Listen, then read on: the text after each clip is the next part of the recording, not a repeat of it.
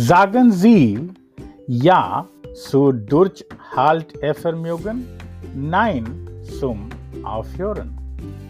Die Überwindung der angeborenen Neigung zum Weg des geringsten Widerstands erfordert Disziplin und Selbstbewusstsein.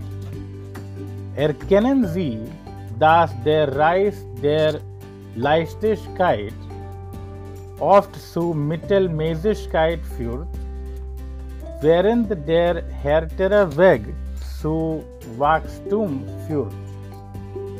Setzen Sie sich klare Ziele und unterteilen Sie diese in kleinere, überschaubare Schritte. Fördern Sie die Motivation, indem Sie den Erfolg und die Belohnungen der Beharrlichkeit visualisieren. Entwickeln Sie Routinen und übernehmen Sie Verantwortung.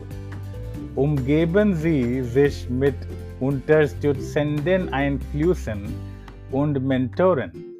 Begreifen Sie Unbehagen als Katalysator für die persönliche Weiterentwicklung. Verstehen Sie, dass Herausforderungen Widerstandskraft und Charakter stärken.